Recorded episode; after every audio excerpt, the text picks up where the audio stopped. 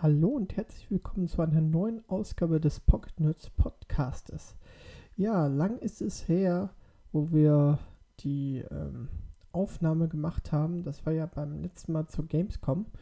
Und es ist in der Zeit jetzt einiges passiert. Und zwar, ja, haben wir endlich einen Release-Termin zu den neuen Konsolen. Ähm, dazu haben wir hier, äh, habe ich mal einiges zusammengeschrieben, ein paar Infos noch.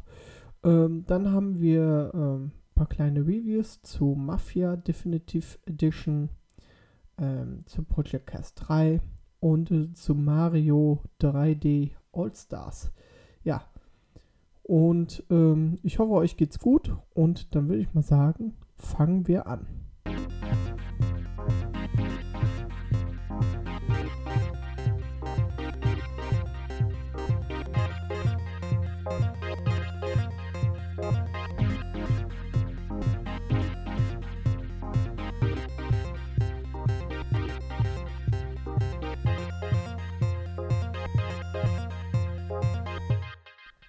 Ja, fangen wir mal an mit der Xbox Series X und Series S.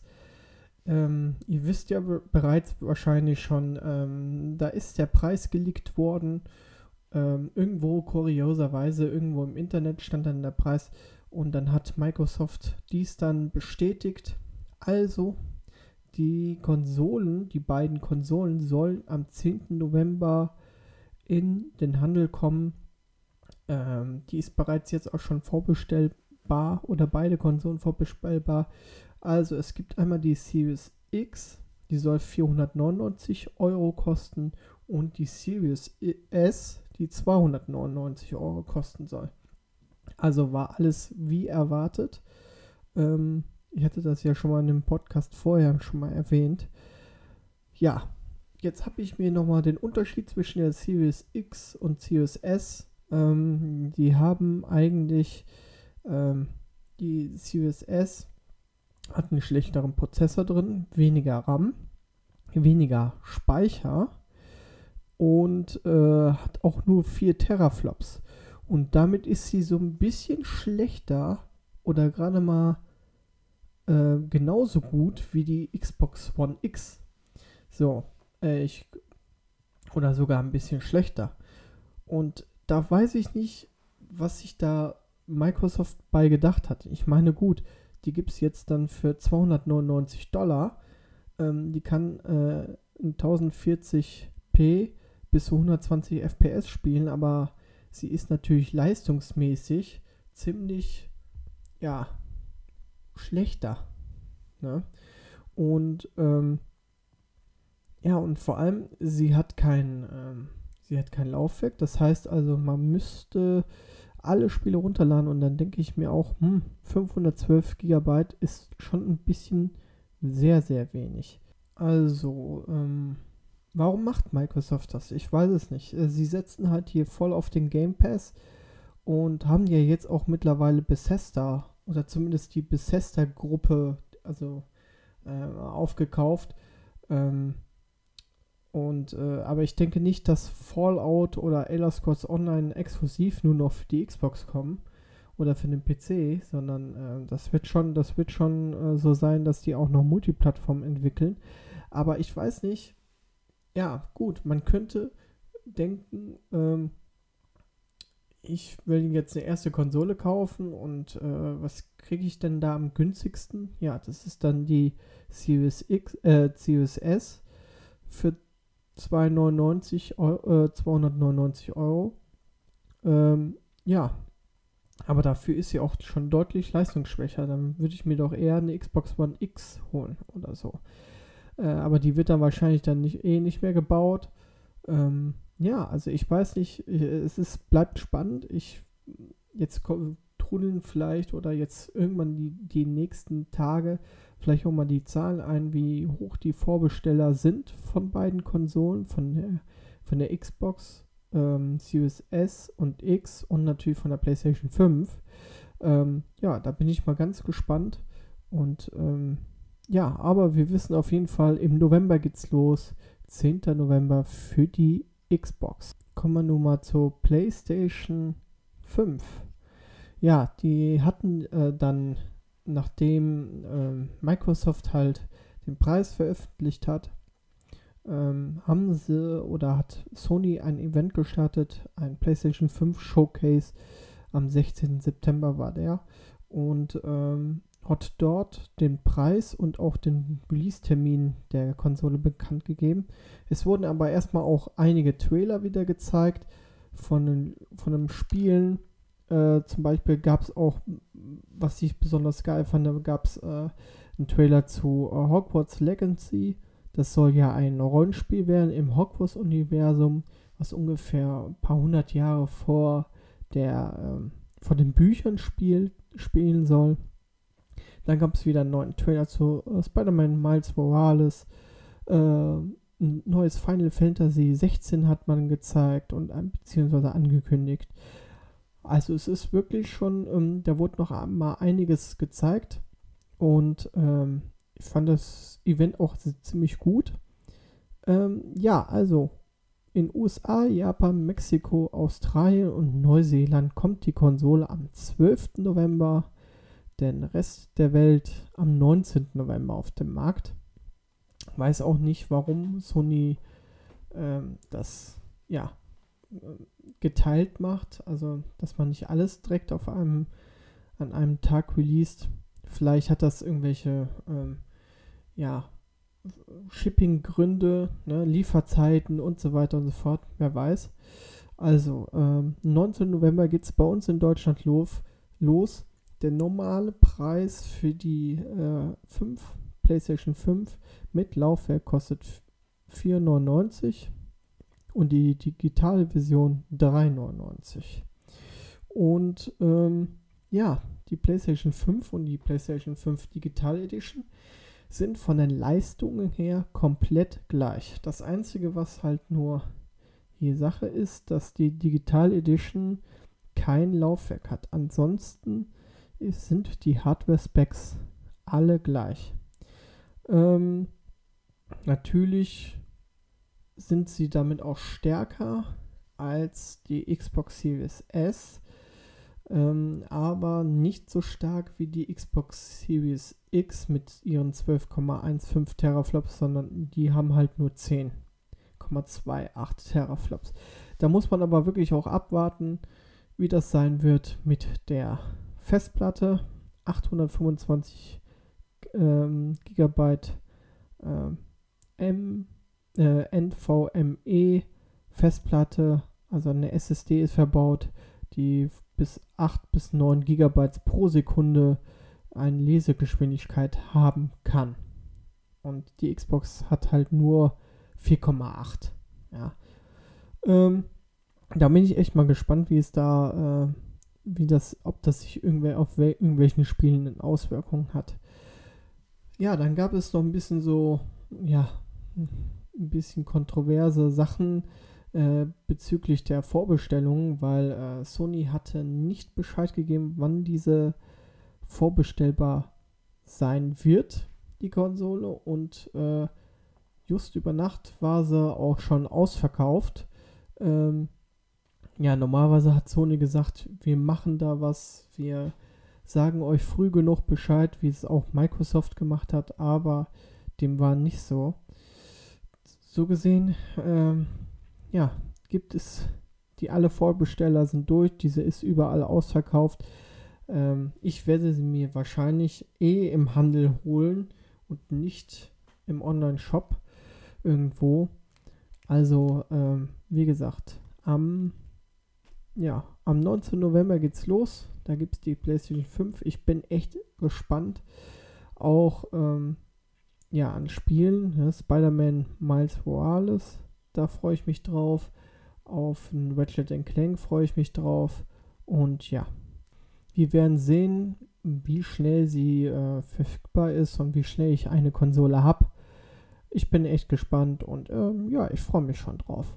Dann starten wir mal mit den ersten Reviews.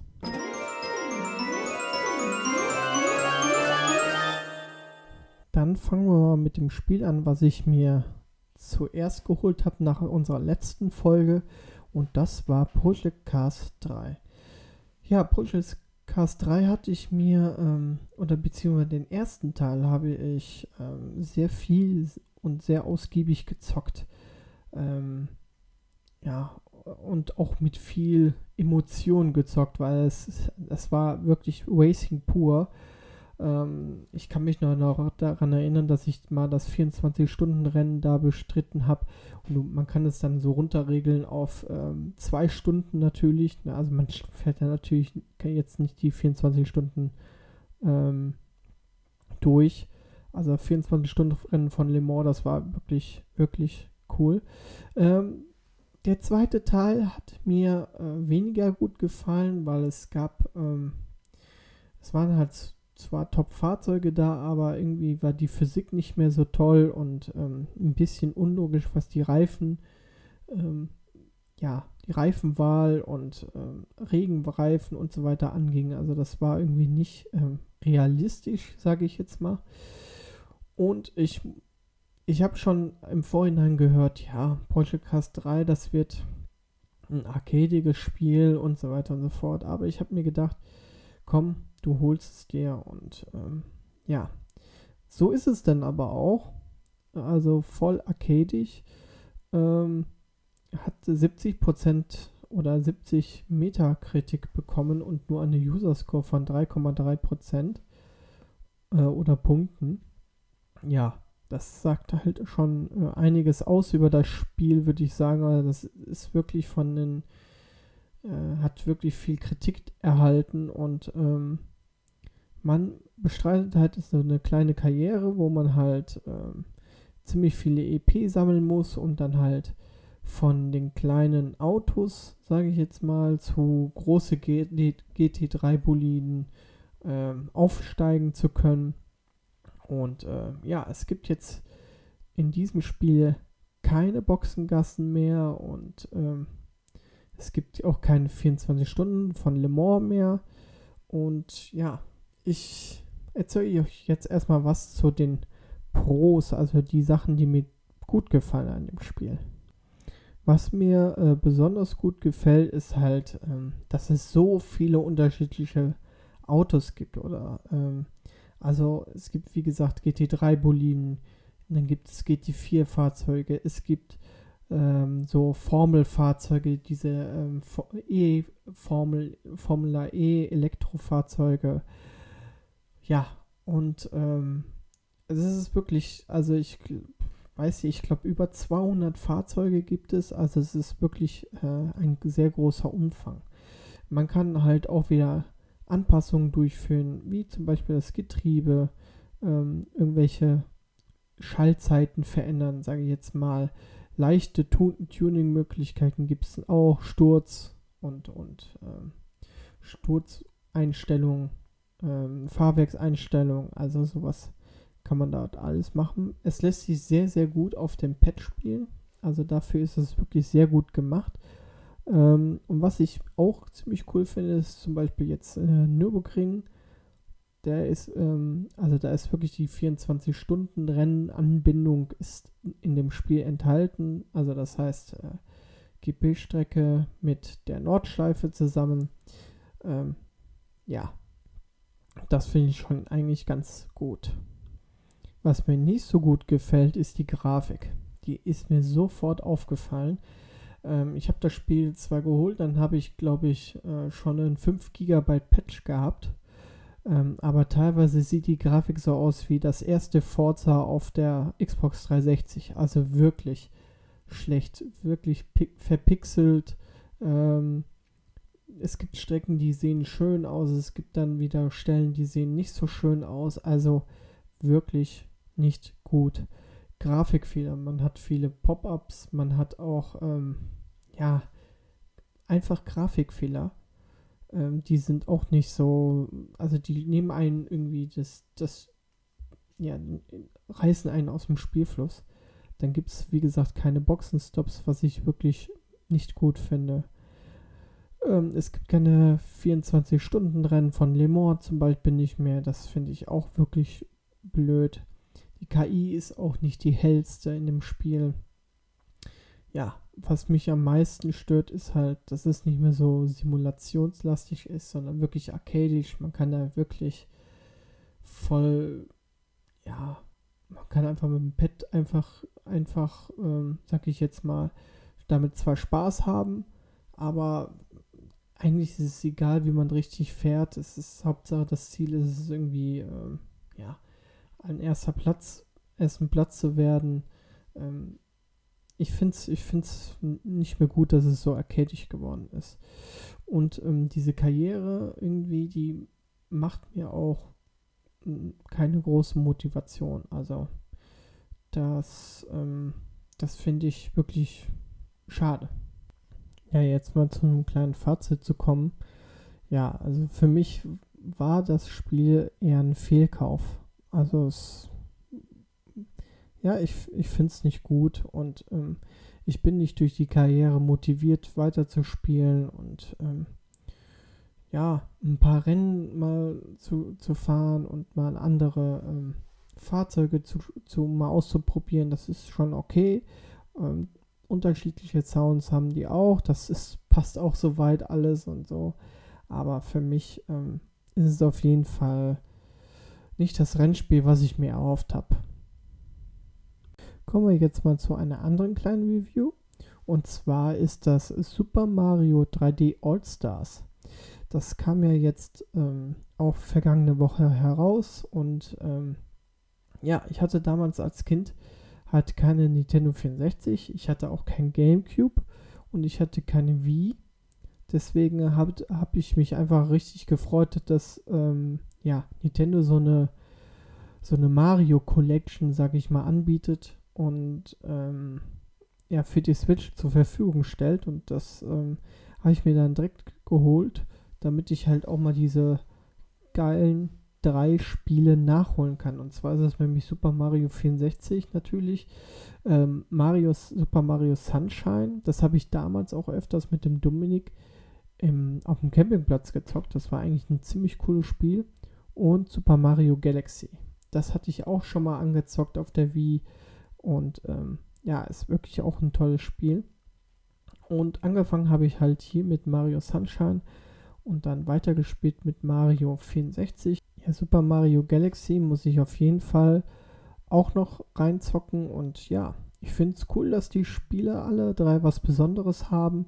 Es macht wirklich auch viel Spaß, da die Sterne zu sammeln. Die Grafik ist wirklich cool, macht Bock zu spielen und ähm, ja, ich finde das wirklich sehr schön, alle drei Meilensteine von Super Mario einfach mal auf der Switch zu haben. Was mir zum Beispiel nicht sehr gut gefällt an den Spielen, ist es, dass es keine Extras gibt. Ja, also man kann wirklich nur die Klassiker spielen.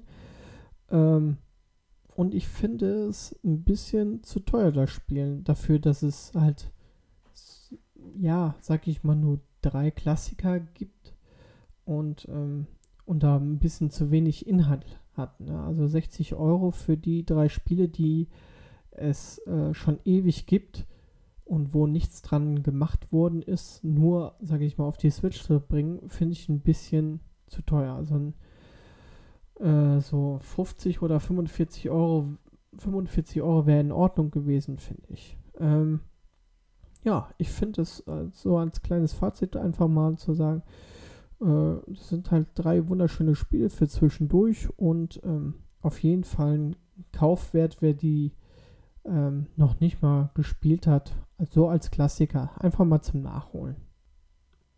Kommen wir zu einem weiteren Titel und zwar ist das die Mafia Definitive Edition.